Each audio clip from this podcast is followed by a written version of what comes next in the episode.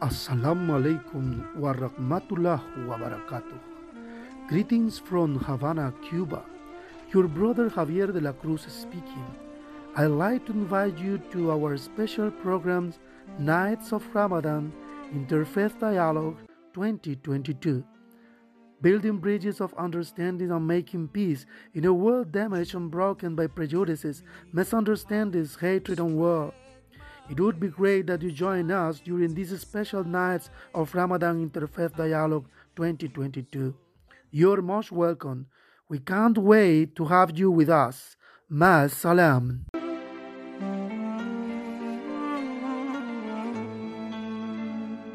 You lift me up high, you spread my wings